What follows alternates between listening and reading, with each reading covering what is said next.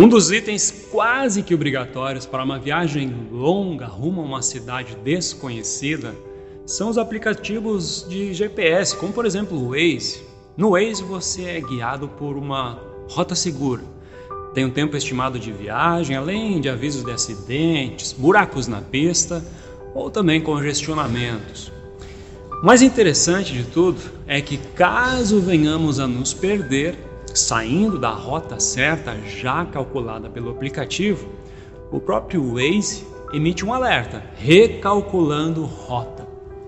Imediatamente, mesmo em movimento, nos é oferecido um novo caminho que irá nos reconduzir ao destino esperado.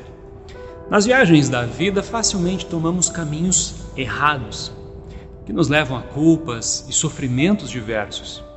Esses caminhos podem até parecer belos no seu início, mas à medida em que avançamos neles, vamos percebendo que eles nos levam a um destino de pecado, morte, condenação.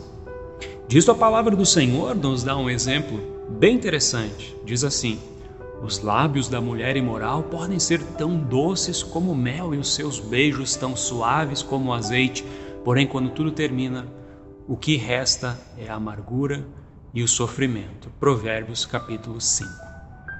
Longe do caminho certo, carregando culpas e não sabendo qual caminho devemos seguir, eis que uma mensagem surge diante dos nossos olhos. Algo parecido com recalculando rota, lá do Waze. A mensagem é: arrependam-se dos seus pecados. Palavras de Mateus capítulo 4. Voltem para o Senhor nosso Deus, pois ele tem compaixão e perdoa completamente. Palavras de Isaías 55. Não importa o quão longe do Senhor já andamos e quão sujos e culpados nos sintamos, é possível voltar ao caminho certo e sermos sim libertados das nossas culpas. E isso só é possível graças a Jesus. Por nós, ele tomou o caminho da cruz, rota do sofrimento, e com o seu sangue precioso ele pagou pelo nosso pecado.